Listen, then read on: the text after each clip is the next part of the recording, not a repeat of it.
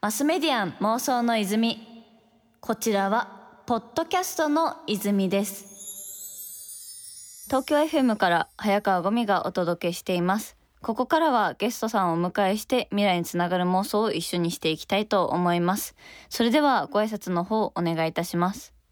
発行デザイナーの小倉開です。よろしくお願いします。よろしくお願いいたします先週はねこう発行デザイナーとは何なのかっていう部分について詳しく深掘りしてきましたが、はい、ちょっと改めて今週初めて聞く方に向けて発行デザイナーとはどんなお仕事なのか教えていただけますでしょうか？はい。一応定義がありまして発行デザイナーとはですね微生物の目に見えない働きをですねデザインを使って可視化する仕事というふうに定義しておりますじゃあこう実はすごい働きをしていて普段私たちも触れてるけどよくわからないよく見えないところをこう可視化するという仕事ってことなんですね。はい例えばなんですけど YouTube で小倉開くって入れるとですね、うん、僕が作ったアニメーションとか出てきます。あ、アニメーションも作られてるんです、ねはい、そうなんです。アニメ結構いっぱい作ってるんですけど。すごい、なんかあれですね。もともとねイラストレーターとも話されてます、ね、そうなんです。イラストレーターデザイナーから出発してのそういうのもあって、結構直感的にこう箱のこと面白いよっていうところから。うんうんえー、例えば自治体と一緒に発酵を使ったまちづくり一緒に企画してほしいとか確かに。例えばえーと、イタリアのその研究機関からヘルシーなスローフード作りたいんだけどちょっと手伝ってくれないとか。ワールドワイドでお仕事来るんです、ね、そうですね。結構そういう仕事をしていたりします。いやでもなんかそれこそちょっと今週私が小倉さんにお伺いしたいなって思ったのは結構その発酵食品ってなんか日本独特なんじゃないかっていう勝手にこう思い込みがあったんですけどなんか今の話で言うとそれこそ全世界的にいろいろなものがあると思う感じてこの辺りってこう全世界規模で見ると発酵食品ってどれくらい食べられてるんですかね？例えば小見さんお酒飲まれます？はい飲みますワインワイン飲まれます？ワインウイスキーを特に飲みますどっちも発酵です。あそっかどっちも発酵なんです、ね、はい。ワインはブドウの果汁が元になってて、うん、それがその酵母菌サッカロマイセスセルビシエという菌なんですけどそれで発酵してアルコールが作られてお酒になるみたいな。あそっか、ね、そもそもその醸造の過程自体が発酵。はい、はい、あでウイスキーの場合は麦を、あの発酵させてそのもろみを蒸留しているのでなるほどなるほど。はい、なんかそのお酒以外だとどういうものがこう世界だとあるんですかね？パン食べます？食べます食べます。パンあパンも確かに発酵だわ。私パン好きなんですよめちゃくちゃ。パンにバター塗ったりします？します。バターも発酵させることあります。バターあれですね。ありますねでワインにチーズ合わせたりしません、うん、めっちゃチーズも発酵です。確かに。いやてかパンが言われてみるとそのイースト菌を入れるなと思って、はい、その普段結構パン作ったりするんですけど、ね、あれ確かに発酵させてますね。あれってあの酵母の種ですねそうですね。でガスが出てきてそのガス抜いたりしますもんね、はい、あのガスはですね酵母のおならですね。あそうなんだ、はい、てか酵母ってあのパンを作る時に入れる酵母ってそのドライイーストとかあるじゃないですか、はい、微生物ってこう湿ってるとこじゃないと生きていけないイメージがあったんですけどそういうわけではないんですか？あの酵母はですね休眠することができるんですよ。休眠。だから乾いて温度とか低くなると寝る、うん、あ寝てんすねあれは。そう。でまた暖かくなってそのパンダネとか入れると起きる、うん、あ来た来たって感じなんだ、それで増えるぞーっつっていっぱい増えて、うん。っていうのをあの顕微鏡で見てみると本当にねこう増える様子とか見えますよだからあんな寝かせたりとかしてるんですね。そうなんですだそれは微生物の特性をこう生かしていて、うんうん、あの乳酸菌とか酵母菌とかこう寝かせることができるんですけど、うん、でもお酢を作る酢酸菌とかは寝かすことできなくて、うんうん、23週間するとへたっちゃうみたいなそういうやつもいます。逆にそっかそのなくなっていくリアルタイムのものもあれば結構その逆に保存性が高いものもあればってことなんですね。はいだから生き物動物の中にも虫がいたりとか鳥がいたり、ね、哺乳類がいたりとかいろいろ言いますけど微生物の世界も一緒ですごい器用なやつもいれば一、つのことしかできないやつもいれば冬眠してずっと生きてるやつもいれば1週間か2週間ぐらいしか生きられないみたいなやつもい。ろいろですね。なんか結構その地域性があるのかなと思ったんですけど逆になんかこう地域問わずみんながこう、まあ、若干の多分差異はあると思うんですけどみんなが割とこう好んで使ってるような菌とか微生物とかもあるんですか、ね、そうですね。まずは乳酸菌と酵母は比較的世界中で使われていてお酒ってほとんど99%酵母っていう微生物によって作られるんですね、はい、ちょっと若干例外あるんですけど、だから日本酒だろうとワインだろうと、うん紹興酒みたいなやつだろうと、ウイスキーみたいなやつだろうとそこにはその酵母が働いているっていう。そうですよね。だからそれこそあの日本酒あのもともと私がずっと生理についてあの授業でやってるのであれなんですけど、なんか女性がその昔日本酒の酒造に入れなかった理由はなんか女性器の中のその乳酸菌とかが由来しててなんか影響しちゃうからみたいな話とかちょっと聞いて。そうですね。女性は結構特に妊娠前後の時とか結構微生物の生態系が変わるんですよね、あ大きく。生態系が変わるそうなんです。でその時に結構その乳酸菌とか常在菌系の酵母とかもまあいるんですけどそそういうものとか影響するけどまあでも正直今うん。うん僕はなんかそれの話ってあんまりうーんと科学的根拠ないかなと思ってて昔その女の人禁止されてたっていうのが今女の人結構働いてい普通にねるので。働いてますはい、でできるはできるんですけどただ僕ぬか床の研究をしていってる時に、もしかしたらぬか床は男の人と女の人混ぜるのでちょっと違うかもなっていうデータがちょっと出てきて。まあまだわかんないけど。意外にこうねお母さん混ぜるといいみたいな話って、うんあながちぬか床については間違いじゃないかもみたいな、まあ、でもそれぐらい男の人と女の人で女の人でもなんかこの人生のステージによってうんうん。結構微生物の生態系が変わっていくんですよね。あじゃあそもそもその人もいろいろこう微生物がねいっぱいいるし、はい。しかもそれがこう時期によっても変わっていくまあ体調によってもだと思うんですけど。そうですね。もうニューヨークシティですよ。ニューヨークシティなんニューヨークシティですよ。サラダボール状態だなんかそういう風に結構体の部位によって全然微生物いろんなとこ違うのがいて、うん。でそういうのがこ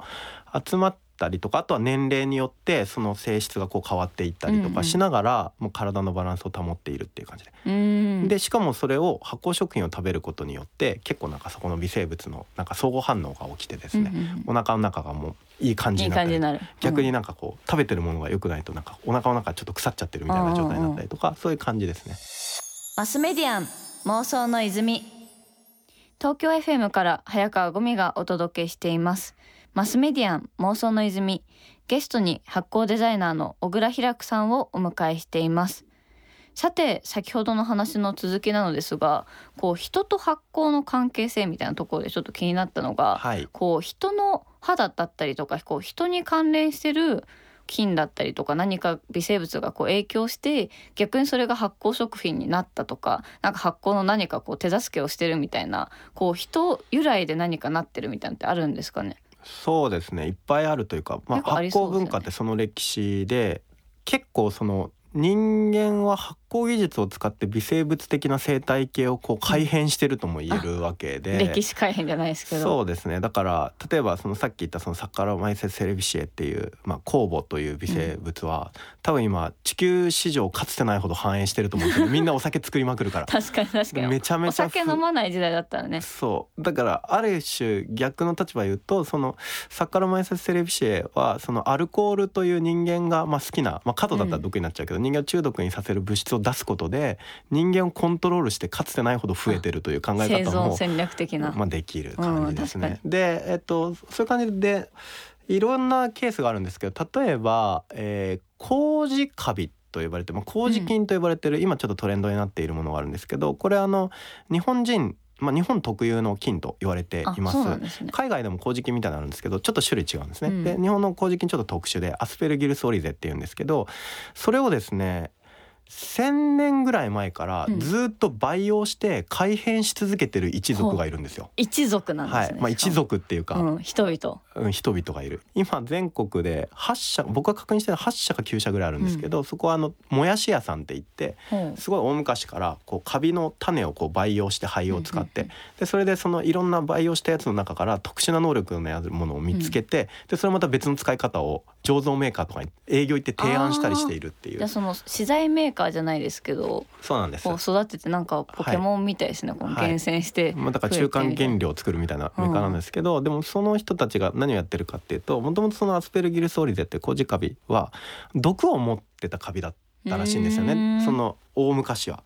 で、まあ、カビって毒出すイメージあるじゃなそうでいですか。すね。カビあんま食べちゃいけないイメージです、ね、で結構強い毒を出すやつがある時それの突然変異みたいなのを人間が見つけて有用カビとして使えるようになって、うん。でさらに純粋培養してそのどんどん毒性のないやつにこうしていった結果自然界にはもともと存在していなかったような、めちゃめちゃ人間に懐くやつ。要はチワワみたいなね 犬でいうと。チワワみたいな狼トゥーチワワみたいな感じで。それわかりやすい。でそれで人間に悪いことしない菌にこうやっぱり数百年かけていって育ててたんじゃないかっていうような、まあ、議論があって、まあ、どこまで本当なのかはかなりもう歴史が長いのでわからないんですけどでそういう感じで人間は一方ではその自分たちが役に立つように例えばお米とか麦とかもそうなんですよね。うんもともとはすごく殻が硬くて食べにくかったものをだんだんだんだん、え食べやすくっと、系統選抜を繰り返して食べやすくしている。でそれと同じようなことをこう微生物にうん。えー対してやっていってなるべく懐く菌だけをこうん。う大事にしてるっていう側面もありながらでも裏返すと微生物がそこにどういうふうなやつがいてどういうふうに人間に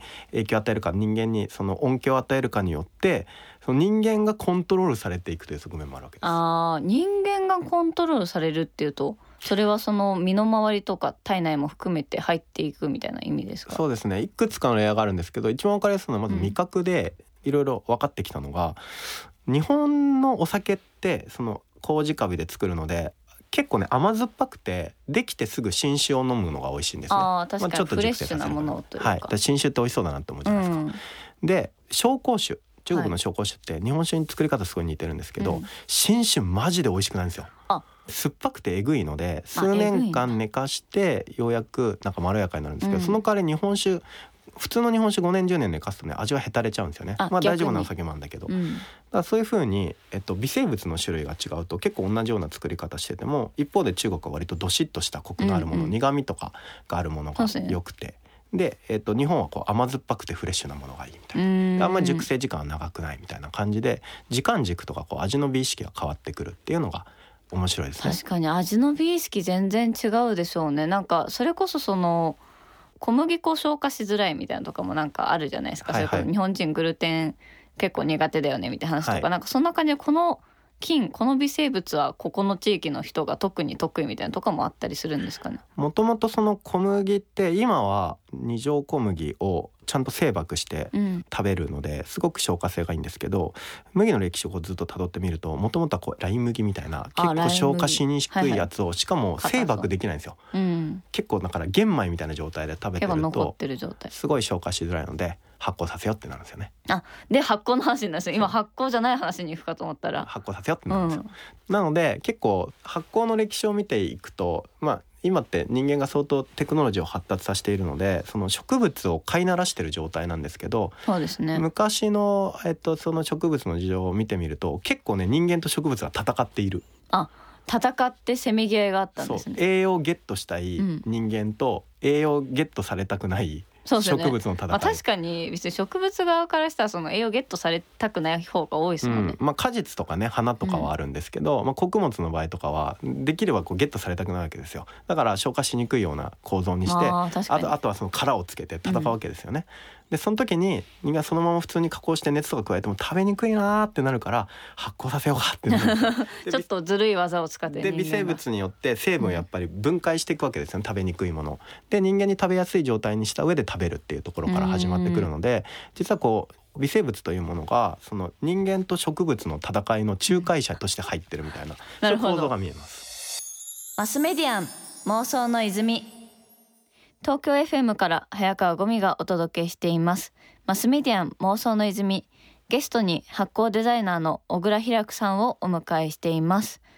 さて少し話題は変わってこのね2回を通してもう皆さんも発酵沼にはまったでしょうか？私は多分もう両足くらい使ってきててもう帰れなくなってる気がしてるんですけども。まあねそういった人のためにですねこの身近でできる発酵体験みたいなのってなんかないかなと思ってお伺いしたいんですけどなんか例えばお家で試せることとかなんかこういったものとかあるよとかおすすめはありますか？納豆自分で作れるんですよ。納豆作るんですよ。なんかヨーグルトとか作れるイメージありますけどね。大豆を煮てですね、うん、で煮た大豆に10%ぐらい売ってる納豆を混ぜてですねあ混ぜんだ。でサーモスみたいなやつあるじゃないですか。魔法みたいなやつ、はいはいはい。保温されるやつ。あれにお湯張ってその上にビニール袋とかジップロック入れて、うん。お湯の上に浮かべといたままうんうん。ちょっと軽く蓋するんですよ。でそれでたまにお湯変えながら2日間か3日間すると納豆作れます、あじゃあそれはもともと売ってる納豆にいる菌を移すというか。そう移植して増殖させるっていうことをやると自分で納豆作れちゃうので。じゃあそっかそもそも納豆の菌自体まだ全然食べてる時点でというか、まあ、食べても生きてるってことですもんね。はそれが増えていく。そうなんです。そういうこともできるしあと例えば今あの、えースーパーで麹が買えるようになりましたね。あ売ってますね。ね。結構塩麹とかが流行ったからですかね。でやっぱりそのサーモスサーモスよりはまあ炊飯器の方がいいかな。炊飯器とかを使うと甘酒作れますね。あーなんかあれですねその炊飯器とかあとそれこそホームベーカリーとかでありますねそういう機能。はい